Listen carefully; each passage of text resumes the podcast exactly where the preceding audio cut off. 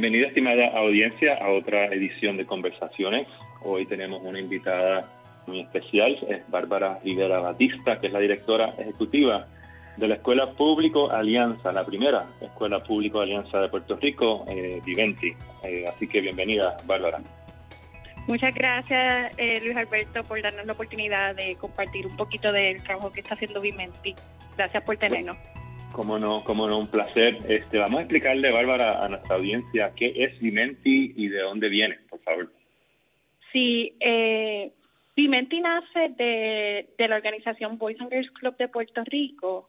Boys and Girls Club es una organización que lleva más de 52 años brindando servicios en 12 comunidades o municipios diferentes a nivel de la isla. Tenemos 12 centros, desde Mayagüez hasta Vieques. Eh, y con la idea de atender la situación y las condiciones en que vivían nuestros niños eh, en condiciones bajo el nivel de pobreza. Estamos hablando que el 90% de los participantes que iban en horarios eh, extendidos a los programas de Boys and Club vivían bajo niveles de pobreza. La organización reflexiona en términos del modelo de servicio que realmente hacía falta para romper esos ciclos que veíamos repetidamente que nuestros niños y familias vivían. Así que lanza eh, un proyecto Target que nombra Vimenti, que está localizado en la comunidad Ramos Antonini, uno de los centros, el primer centro que estableció la organización eh, eh, en Puerto Rico, y donde teníamos el, el ratio de pobreza más alto inclusive de, los participantes. Así que cuando decidimos eh, establecer este modelo, lo hicimos en una de las comunidades más vulnerables en San Juan, eh, dentro de este residencial público, un poco para probar un modelo que pudiera romper el ciclo generacional de pobreza en que vivían nuestros jóvenes, pero en vez de enfocarlo solamente en el niño, mirándolo en el componente familiar, como ese ciclo, el niño no es pobre porque quiere, el niño es pobre porque vive en una familia que vive en condiciones de pobreza, y cómo atendiendo al núcleo familiar, nosotros probamos un modelo diferente que incluye una educación de calidad para el niño, con altos estándares de calidad, y todos los programas adicionales para el niño y la familia puedan generar movilidad económica a la misma vez. Así que está enfocado no solo en el niño, sino en la familia como centro, para, para cambiar esas condiciones. ¿Cómo no? Obviamente el concepto de movilidad social es uno que, que Boys and Girls Club ha estado trabajando mucho, también el erradicar la pobreza en Puerto Rico. Eh, Boys and Girls Club también hay que mencionar que tiene el Instituto de Desarrollo de la Juventud, que es un un think tank eh, especializado en la pobreza entre los niños y las niñas de Puerto Rico, así que Vimenti sale de ese de, de toda esa experiencia, pero antes de hablar de Vimenti, y, eh, cuéntenos quién es Bárbara Rivera Batista, de dónde salió usted eh, y su, y su trayectoria. Gracias, gracias. Pues pues yo soy la menor de cinco hijos de Nereida Batista, hay que mencionar a esa madre extraordinaria. Importante porque para mí hablar de, de mi familia, es significativo de lo que estoy haciendo también. Eh, mi mamá solo tuvo cuarto año y eh, crió a cinco hijos, o sea, yo soy la menor de cinco hermanos. Y mi madre es un ejemplo de esa clase pobre, clase media pobre, de, de la lucha que tienen, ¿verdad?, para sacar a hijos adelante, pero todos son profesionales eh, yo lo, soy la primera que egreso con grado de maestría de la Universidad de Puerto Rico, o sea que la primera de mis hermanos que logra estudios graduados adicionales a un bachillerato. Y eh, por la misma crianza y los valores de resiliencia de mi mamá, eh, me incliné por el área social y comunitaria, así que mi maestría es en trabajo social comunitario. Eh, comencé y mi base más grande de experiencia fue trabajando con comunidades vulnerables en la comunidad de Cantera, la península de Cantera. Ahí estuve más de 12 años trabajando desde comienzo como trabajadora social, luego organizadora comunitaria, hasta ser directora de proyectos educativos para la comunidad. Y pues este, en mis primeros años me permitió trabajando ya más en comunidades barriadas, eh, no tanto en comunidades de residenciales públicos, pero en la península Cantera también tienen tres proyectos de vivienda pública, la oportunidad de trabajar con poblaciones vulnerables. Y ahí nace mi, mi pasión, al igual que la organización, de lo que es trabajar con eh, familias que viven bajo el nivel de pobreza, qué tipo de herramientas y oportunidades necesitan para realmente salir de ahí. Y luego, pues, paso a ser parte del Boys and Girls Club como directora de programa gerente de área y tuve la oportunidad de gerenciar y supervisar seis de los centros. y, y de trabajar en el, proceso de diseño e innovación de, de esta nueva área, que como usted menciona son organizaciones hermanas de Boys and Girls Club como el Instituto y Vimenti y ahora tengo el privilegio ¿verdad? de ser la directora ejecutiva de esta nueva cepa de, de ese fruto del trabajo de, investigación sobre cómo atender la pobreza en Puerto Rico. Qué, historia bonita. Eh, parte de este programa es conocer también a los personajes detrás de los proyectos, ¿no? Eh, así que siempre es muy bonito escuchar las historias de, de todos nuestros invitadas e invitados, ¿no? Eh, Bárbara, eh, ¿de dónde viene el nombre Viventi? ¿Y por qué se le puso el nombre a la escuela así? Sí, Vimenti es eh, interesante y gracias por la pregunta. Es un nombre eh, compuesto, ¿verdad?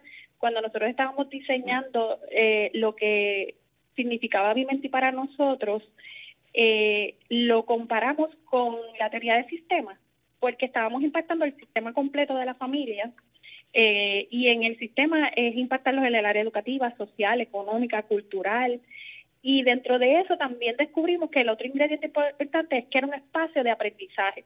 Y era un espacio de aprendizaje porque estábamos trabajando con el aprendizaje del niño, pero también con el aprendizaje de nuestros líderes empleados y con el aprendizaje de las familias.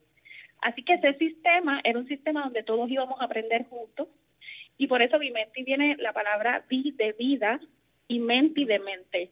Ah. O sea, somos aprendices toda la vida y, y es, aprendiz desde el niño que entra en kinder a nuestra escuela hasta el empleado que nosotros creemos que también está en un espacio de desarrollo todo el tiempo aprendiendo en estas comunidades hasta la familia que también le estamos brindando herramientas educativas y de movilidad. Así que es, es un centro, un espacio para el desarrollo donde todos aprendemos, creemos en el concepto de lifelong learner, de que tenemos que ser aprendices toda la vida.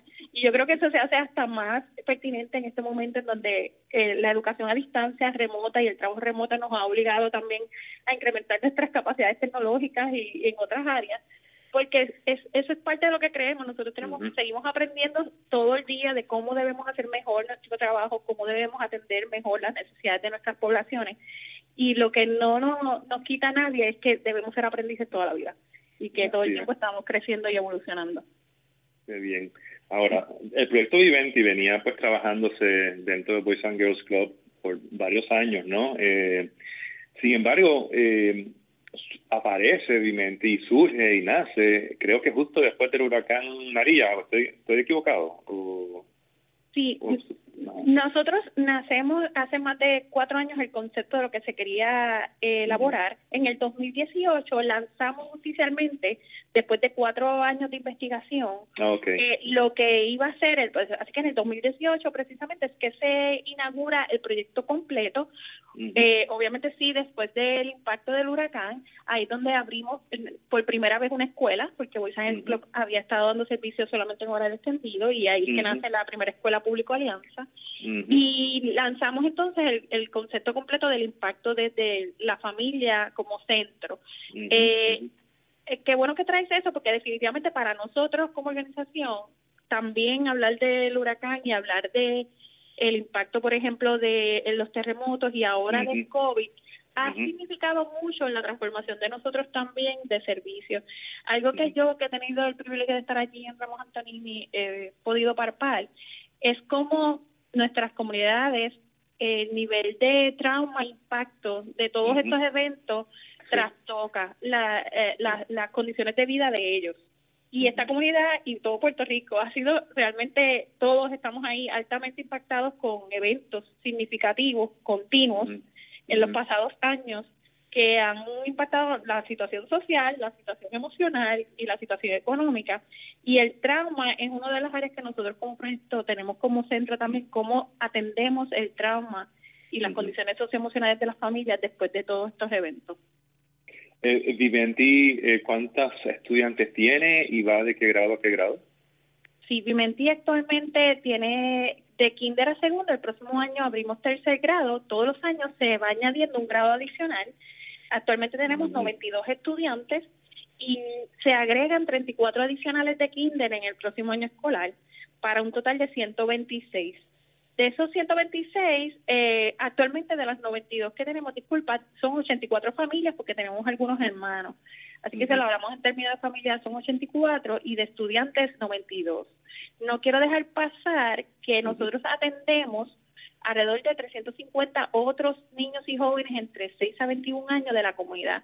Como era el primer centro de Boys and Girls Club, nosotros sabemos la importancia del centro para otros niños y, familias de la comunidad, así que extendemos nuestros servicios en horario extendido a otras a otros niños y jóvenes que no necesariamente están en la escuela, pero continúan recibiendo apoyo por las áreas sociales, económicas eh, y educativas que tenemos en horario extendido.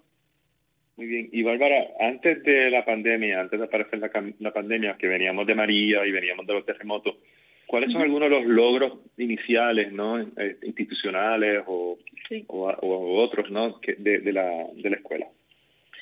Sí, en términos generales, cuando en este estos primeros dos años de impacto, nosotros ya hemos identificado que el impacto a través de la familia tiene un resultado positivo, de decirle que las primeras 84 familias llegaron a un nivel vulnerable, decimos vulnerable porque a nivel económico o socioemocional no estaban estables, y decirle que, por ejemplo, en ese assessment inicial que, que se le hace a cada familia cuando entra, estaban en un 36% de vulnerabilidad y cuando terminó el primer año habíamos reducido un 9%.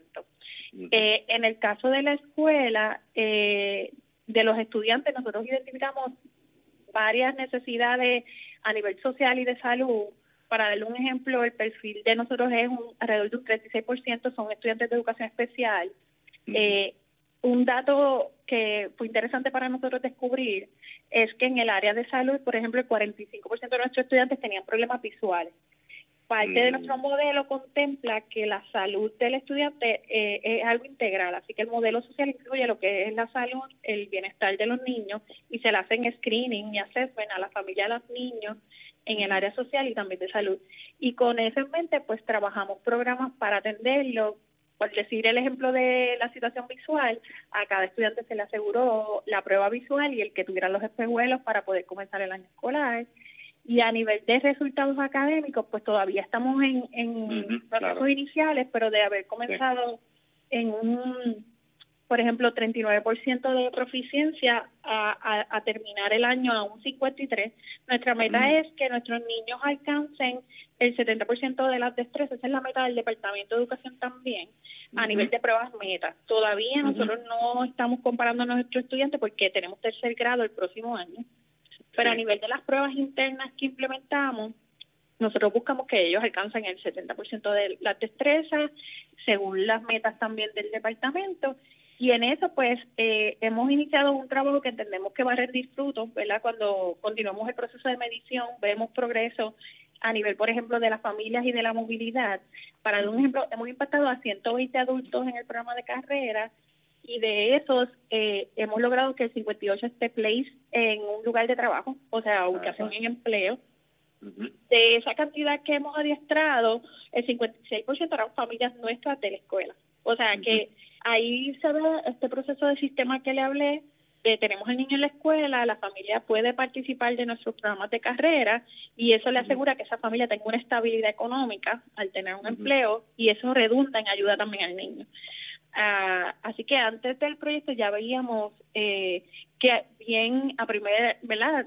Llevando, siendo un proyecto nuevo, los resultados a corto plazo, pues sí están mostrando unos resultados positivos en la movilidad de las familias y de los estudiantes. Ahora nos trasladamos a estos tiempos no de, la pandemia, ¿no? Y, y por ejemplo, eh, de un censo que ustedes realizaron, ¿no? Viventi realizó eh, un 31% de los padres eh, de las escuelas de la escuela perdieron sus trabajos, de un 31%, uno de cada tres. Por otro lado, también este 65% ¿no?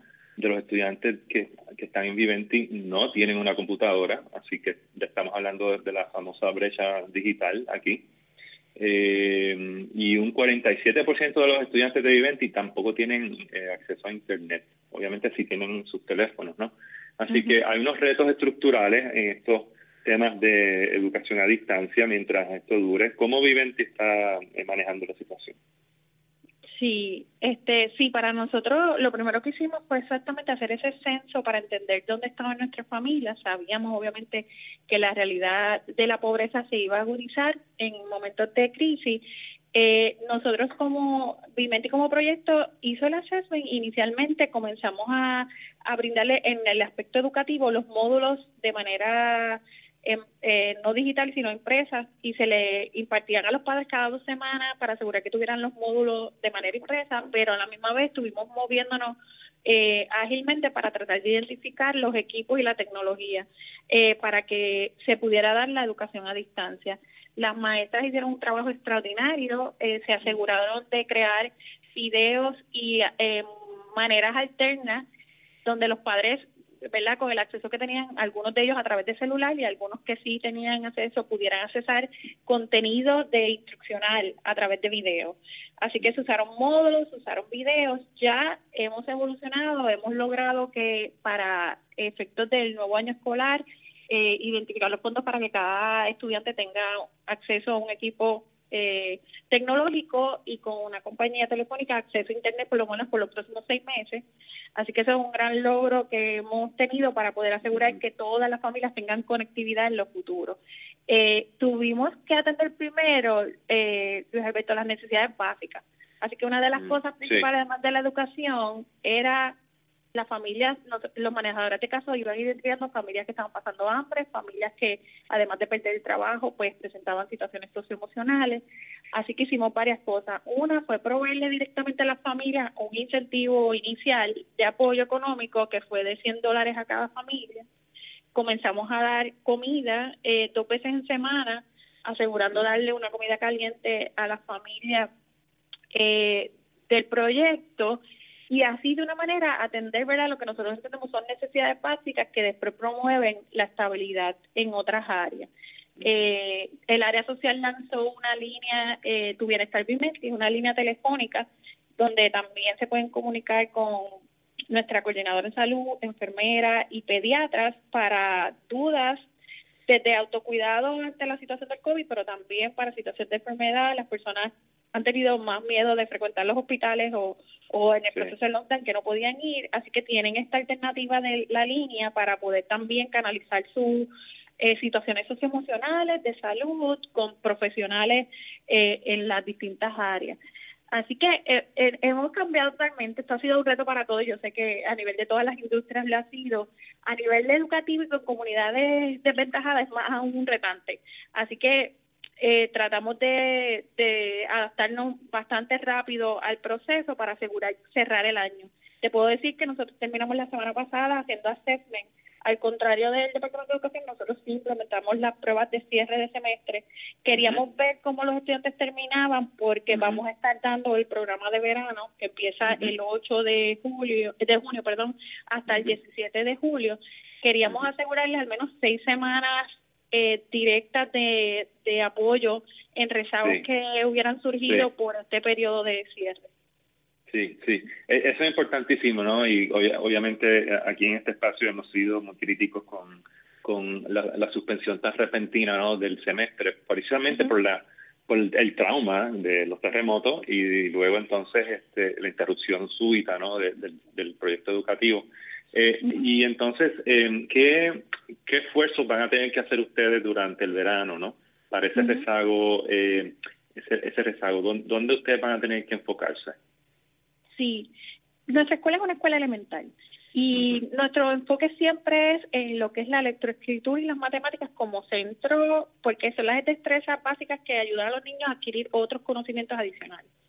Eh, como nosotros establecemos el programa de verano, utilizamos el multi-tier system y ese multi-tier system nos permite dividir los estudiantes por eh, las áreas en que tienen mayor rezago y se crean tiers de intervención. Por ejemplo, los niños que están en un mayor rezago en X materia van a un tier o un grupo que el nivel de intervención es mayor. Así que lo primero que hicimos fue, uno, culminar los procesos de assessment completos generales de la escuela para saber cómo ellos terminaron, inclusive si hubo algún gap adicional que afectó por este periodo de distanciamiento, saber en qué tiers está ubicado cada estudiante para asignarle a los grupos que van a estar en verano. con un enfoque en lectoescritura y matemática como materias básicas a reforzar durante el verano, tratar así de ir minimizando cualquier gap que ha surgido después de estos cierres. Yo añado a a los terremotos que Ramón Antonini tuvo un incidente violento el semestre pasado que fue de conocimiento público que también impactó a la comunidad y que normalmente en las escuelas tienen impactos por otros episodios de crisis en salud como influenza, microplasma. Así que nuestra escuela ha tenido de ese tipo de impacto también estudiantes que eh, se ausentaban porque estaban enfermos por otras condiciones.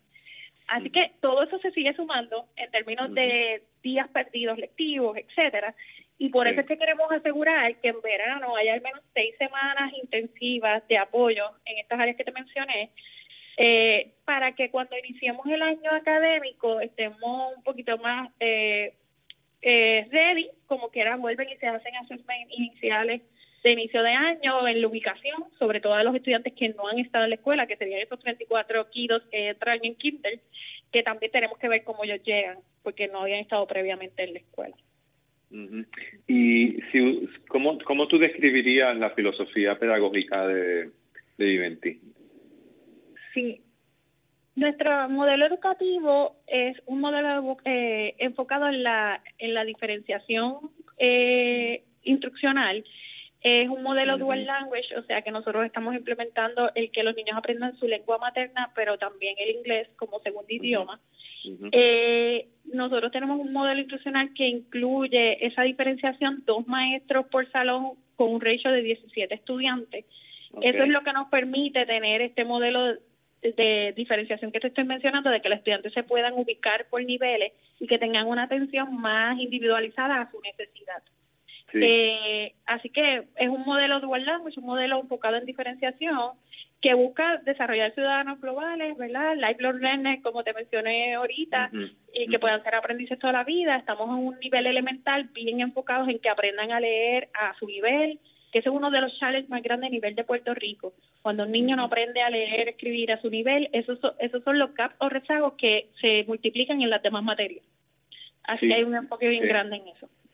Sí, sí, sí, ciertamente. Y estamos hablando de la niñez temprana, ¿no? De este, este periodo formativo eh, tan, tan crucial en cada ser humano. Eh, esto, esto los traumas que, ¿cuáles son los traumas más típicos que, que ustedes ven en, la escuela ahora mismo? Sí, como yo te mencioné ahorita, nuestros estudiantes, hay un porcentaje alto de estudiantes de educación especial. eh, eso tiene muchos factores que pueden incidir, entre ellos que no haya habido, como tú acabas de mencionar, una buena intervención temprana de situaciones. La mayoría de estudiantes de educación especial son estudiantes o que necesitan terapia del habla, terapia ocupacional, terapia psicológica, pero no necesariamente, y eso es parte de lo que nosotros tratamos de hacer en los assessments en salud, es que ese niño tenga esa situación, sino que fue diagnosticado de esa manera porque a nivel temprano quizás el cuidado prenatal, en el gestar, no se le atendió necesariamente adecuadamente y entonces trae consigo unas lagunas de no haber tenido intervenciones a tiempo a nivel temprano. Eh, así que sí, nosotros tenemos un por ciento alto de educación especial. Eh, el manejo de conducta por los traumas en que viven estos niños en la comunidad, como dijimos, incidentes de violencia, situaciones eh, obviamente en su vida y los mismos traumas por los eventos, hace que los niños en nuestra escuela eh, a nivel de conducta tengamos que tener un enfoque bien grande en lo que es el trauma y en el manejo del clima positivo de la escuela, eh, de el, cambio que ellos tienen de quizás entornos o lo que han vivido a nivel de país a lo que nosotros queremos generar, que es un ambiente de aprendizaje positivo.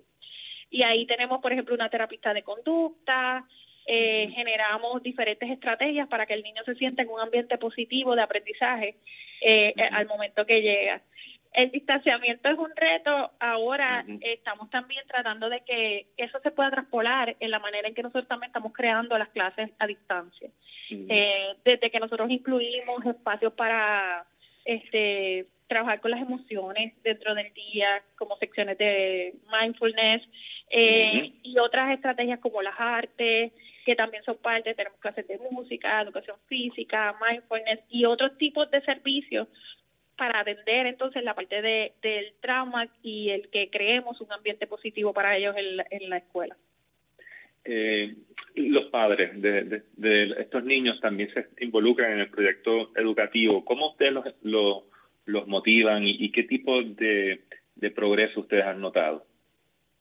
Sí, e, es clave. Como le dije, para nosotros eh, los padres eh, y el área social, que, que obviamente tenemos manejadores de caso por cada familia, yo le llamo a eso la pega del proyecto, o sea, el que nosotros logremos conectar con los padres desde el inicio, que ellos entiendan que no estamos matriculando al niño, sino que estamos matriculándolos a ellos como familia, es clave para el proyecto.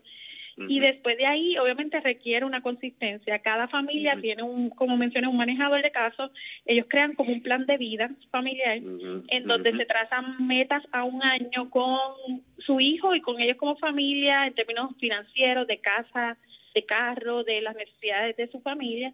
Y el manejador le da seguimiento, eh, depende del nivel de vulnerabilidad, algunos son seguimientos semanales, otros son seguimientos mensuales, eh, y la conexión va desde ese manejador de caso y el seguimiento a su plan hasta la integración de ellos en el, en el ambiente escolar. Nosotros tenemos un consejo de padres, tenemos un padre que es miembro de la junta de la escuela, promovemos que los padres hagan voluntariado, tratamos de que ellos sean su voz sea escuchada.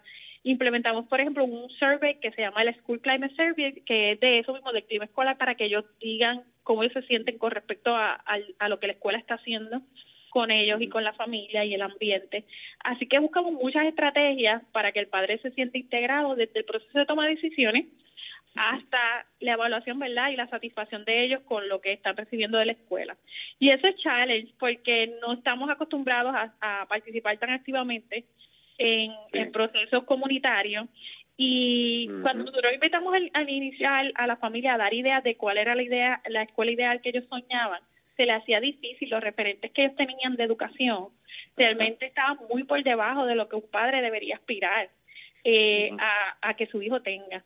Pero nosotros tratamos de educar, educarlos, involucrarlos y que entiendan que ellos tienen que tener altas expectativas para sus hijos y para la escuela y para ellos como familia.